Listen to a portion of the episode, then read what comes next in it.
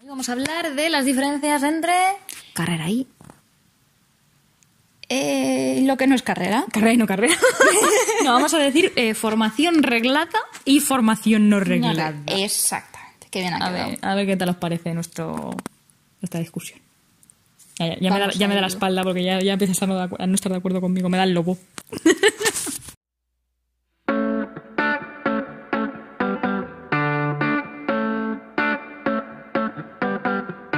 Ten en cuenta que lo malo es que la percepción en realidad de la educación es similar en toda España, ¿eh? El contenido que tú tienes que dar Sí, lectivo sí, es el mismo en toda sí, España. a eso me refiero. Entonces, quiero decir que tú, por mucho que tengas un profesor que a lo mejor llegue al a la máxima innovación posible, ¿no? Hmm. Siempre tú vas a tener que estar cerrado a unos conocimientos. O sea, y al final lo que sientes es, o sea, vamos a ver, que yo no te digo que la gente no tenga que saber historia, o no tenga que saber eh, conocimiento del medio, o no tenga que saber geografía, o no tenga que saber historia del arte. O sea, no me refiero a eso. Quiero decir que al final, yo, por ejemplo, de todo lo que me tuve que preparar para la selectividad, mm, que aplique yo a día de hoy en mi trabajo, 20%. No llega a 20%. 10%. Que apliqué en la carrera. 10%. No, sí, las mates. Las matemáticas. O sea, yo lo que apliqué en la, en la carrera fueron las matemáticas que aprendí en el colegio. Nada más. Entonces, claro, al final dices, joder, ¿de verdad estamos aprendiendo lo que es fundamental para el ser humano? O sea, A ver, no. También te digo, ni tanto ni tampoco. Hace poco eh, en Instagram está viendo como una iniciativa que es como, como una huelga, pero extraordinaria, es decir, a nivel nacional, ¿no? Como que, bueno, pusieron ahí una serie de medidas, es que eso te lo tendría que leer para que te lo tendría que leer, ¿no? Pero bueno, pusieron ahí una serie de medidas como que, sí, algo así como huelga, como rebelión, ¿no? Rebelión estudiantil, que la llaman. Y básicamente decía que había que cambiar totalmente el bachillerato y tal, no sé qué. Bueno, a ver. Mm, Yo creo que para el sistema que tenemos a día de hoy, el bachillerato, a ver, está mal. Yo no lo hice porque está mal, en plan, desde mi punto de vista, no... Es decir, sí, cultura general, pero es cultura general, al fin y al cabo, que puedes aprender en cualquier sitio. Pero para el sistema de hoy en día yo creo que no está tan mal como dicen, ¿sabes? Al fin y al cabo, eh, tienes otras opciones y si no quieres hacer bachillerato, no tienes por qué hacerlo, la verdad. Es decir, creo que esto de que la gente dice de, ay, es que hay que hacer bachillerato, yo no creo que sea así. No sé. Vale, pero vamos al sentido práctico. Eh, Si tú no haces bachillerato, estás perdiendo dos años. Porque para luego acceder a la carrera tienes que hacer el grado medio, el grado superior y la carrera. Entonces lo que te lleva, en vez de cuatro años, te llevaría dos, así que estás perdiendo dos. Eh, cada vez estamos ampliando más la edad, de, la edad de, mm, de jubilación porque necesitamos más años para cotizar, porque cada vez somos una población más envejecida, lo que te convierte en una persona que si se jubila, o sea, si tú, quiero decir, esto va poco a poco. Tú ya vas, pierdes dos años en lo que es la educación de acceso a la universidad. La educación universitaria es la que más oportunidades te da en el mercado laboral español. Entonces, Sí, que eso también. ya estás perdiendo dos años, ¿vale? De, de tu vida. Bueno, aunque también he de decir que ahora la ley CELA quiere quitar los rangos de edad para hacer FP. Sí, pero, o sea, pero quitando eso, o sea, quiero decir, yo me refiero a los pasos para acceder a la educación superior. Ya, pero digo que si en un futuro lo aplican, eso cambiaría porque no necesitarías tener 17 años para hacer un superior, ¿sabes? Ya, pero antes tienes que pasar por la ESO, te da lo mismo. Claro, pero si lo puedes adelantar, Pero te tienes que tragar la ESO igual, te da igual. sí, sí, sí, sí. Pero digo, si lo puedes adelantar y no tienes que esperar hasta los 17 para hacer tal, pues yo qué sé. Bueno, es que yo creo que tener que pasar por un grado medio para ir a un superior, ahí está el fallo.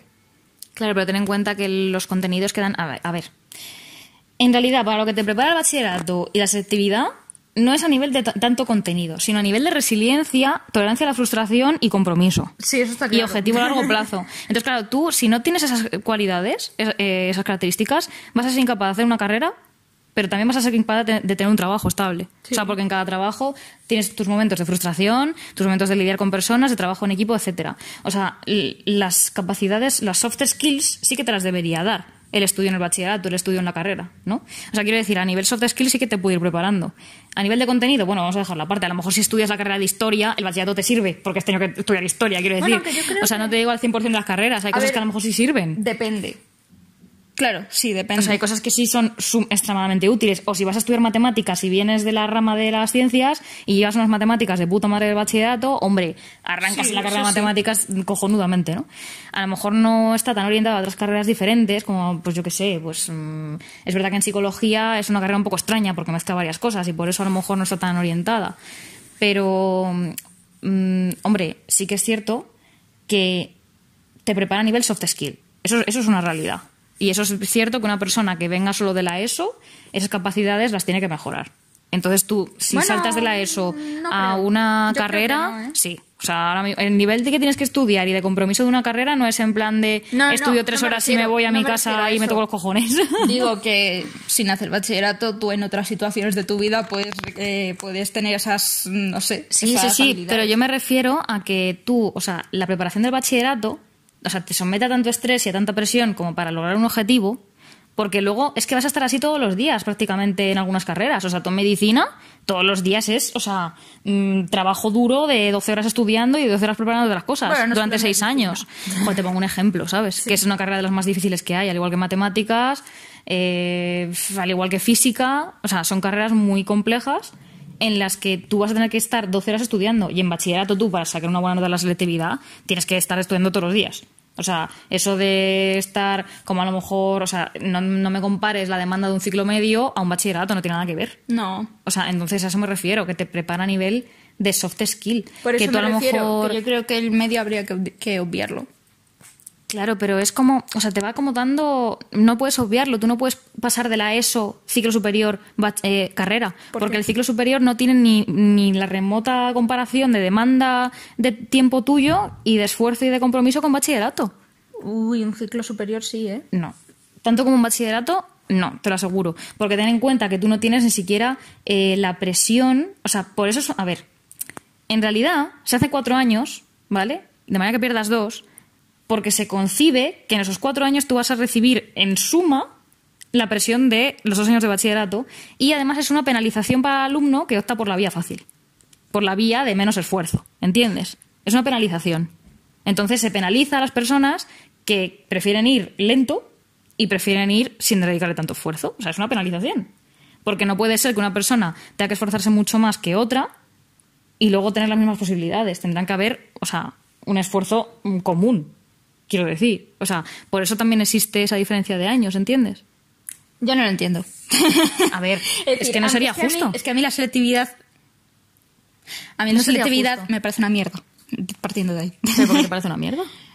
Porque si yo quiero estudiar mates, ¿por qué me tengo que evaluar de lengua?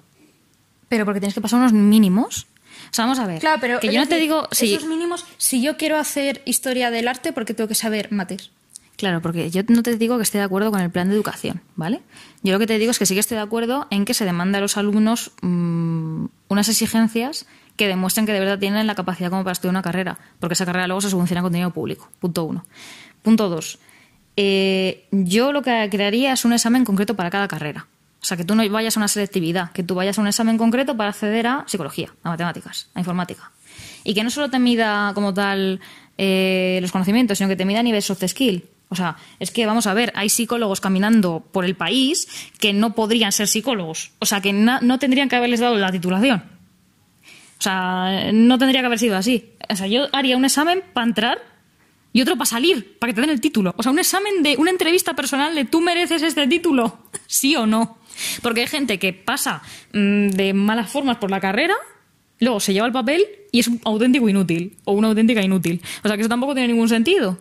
Porque luego lo que generas es que dentro de la profesión se genera una imagen negativa de los profesionales. En plan de, ah, tú eres psicólogo. Eh, menuda mierda carrera.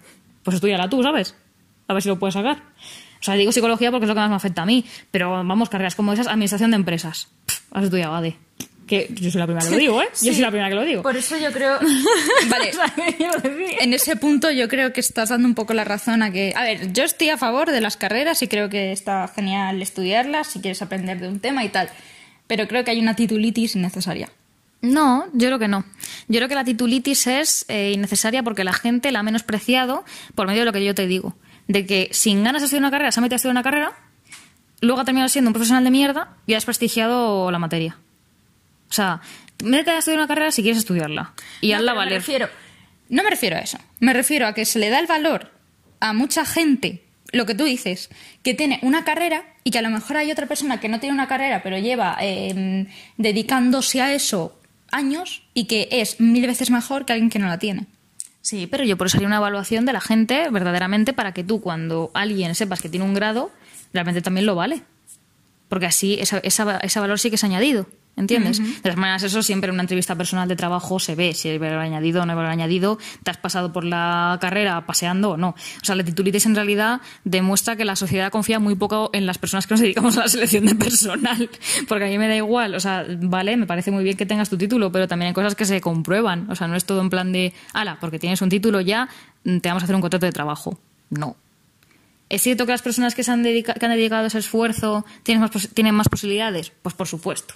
A ver, es cierto que puedes ser un profesional de mierda con una carrera, pero bueno, algo de esfuerzo has tenido que hacer si has estudiado en la pública. Bueno. Si has estudiado en la pública. O tus padres día- tenían mucho dinero. Si tus padres tienen mucho dinero, en la entrevista personal también se sabe si tus padres tienen mucho dinero o no, porque bueno, es fácil eso de identificar. Bueno, hoy en día eh, puedes pagar a alguien para que te haga los exámenes, así que yo creo que... Es que no sé, para mí tu valor no lo mide una carrera, lo siento, Lía. A ver, como yo realmente estoy un poco más enfocada a todo esto, tipo artes y tal, es decir, es lo que más me gusta, pues lo que te digo, yo no concibo tanto esto de títulos y tal, ¿sabes? Hombre, yo es que el más- arte- Yo veo más el potencial de las personas en lo que hacen. Si tiene un título de Bellas Artes, me la suda. la verdad. Hombre, pero es diferente, ¿eh? De cara, por ejemplo, a dibujar profesional, o sea, a trabajar profesionalmente en el ámbito del dibujo de cómics, por ejemplo, o cosas así. Hombre, mm, una carrera también está bien. Tener la carrera de Bellas Artes está bien. O sea, pero porque yo creo que lo que te, a ver, lo que te aporta la carrera es que esa gran base de conocimientos que ganas te permite tener una visión totalmente horizontal, ¿vale? O sea, quiero decir, si tú vas escogiendo lo que aprendes, siempre vas a escoger lo que te gusta y vas a obviar lo que no te gusta, vas a obviar lo que no te llama la atención.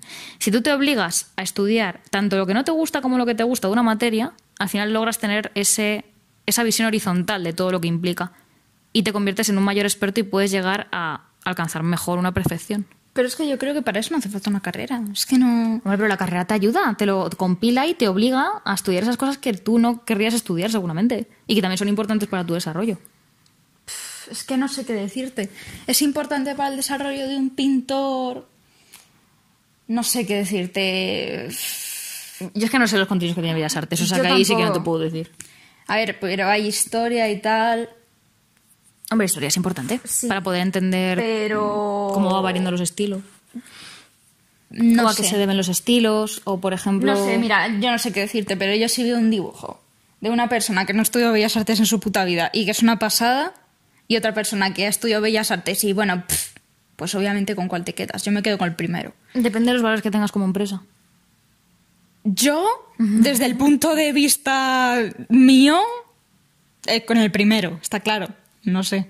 Y si el primero a lo mejor es una persona desequilibrada emocionalmente y mentalmente, que cambia mucho de trabajo, que tal, tal, tal, tal, tal, y luego la segunda persona que dibuje peor en realidad es una persona que de verdad tiene muchas ganas de trabajar, está muy motivada, es una persona estable, está buscando una empresa donde quedarse toda la vida. Hombre, es que depende, es que hay muchos factores. Tú no puedes solo valorar a alguien por lo que sabe hacer o lo que no sabe hacer, es que hay muchos más factores en la vida. Una persona perfecta es la persona que sabe hacer las cosas y tiene talento. Pero de esos hay, un 1% de la población mundial, aproximadamente. Bueno, pues, esto ha sido todo por hoy. Y, y estas cosas, ¿no? Sí. Lo de siempre. Esperamos que os haya gustado, que hayáis disfrutado muchísimo con nosotras y... Comentar, like, suscribiros, Instagram, liantas barra baja, lia barra baja, m gallego, anti barra baja, mgm, Twitch, Patreon, YouTube. Eh, ¿Qué más? Lía, Spotify. Todo, todo, todo, o sea, todo, Apple todo. Music, ¿nos Como, o sea, Apple todo, Music? todo. En todas partes. ¿Has subido lo de Apple Yo Music? subo todo. Bueno, no, mm, Bueno, no, eh, no lo he subido. bueno, lo sube el Anchor, lo sube el Anchor, lo sube el Anchor. Claro. Claro, ya está, entonces ya está subido. Yo lo subo a Anchor. Claro, sí. claro, ahí. Ah, entonces ya está, ya está todo vale, hecho. vale. Todo hecho, todo cumplido. Y pues nada, hasta el próximo vídeo. Cualquier sugerencia, idea, eh, pregunta, Crítica constructiva, constructiva, añadir, por lo favor. que sea, comentarios o a nuestro Instagram direct. Y pues nada, hasta el próximo vídeo. Ahora sí.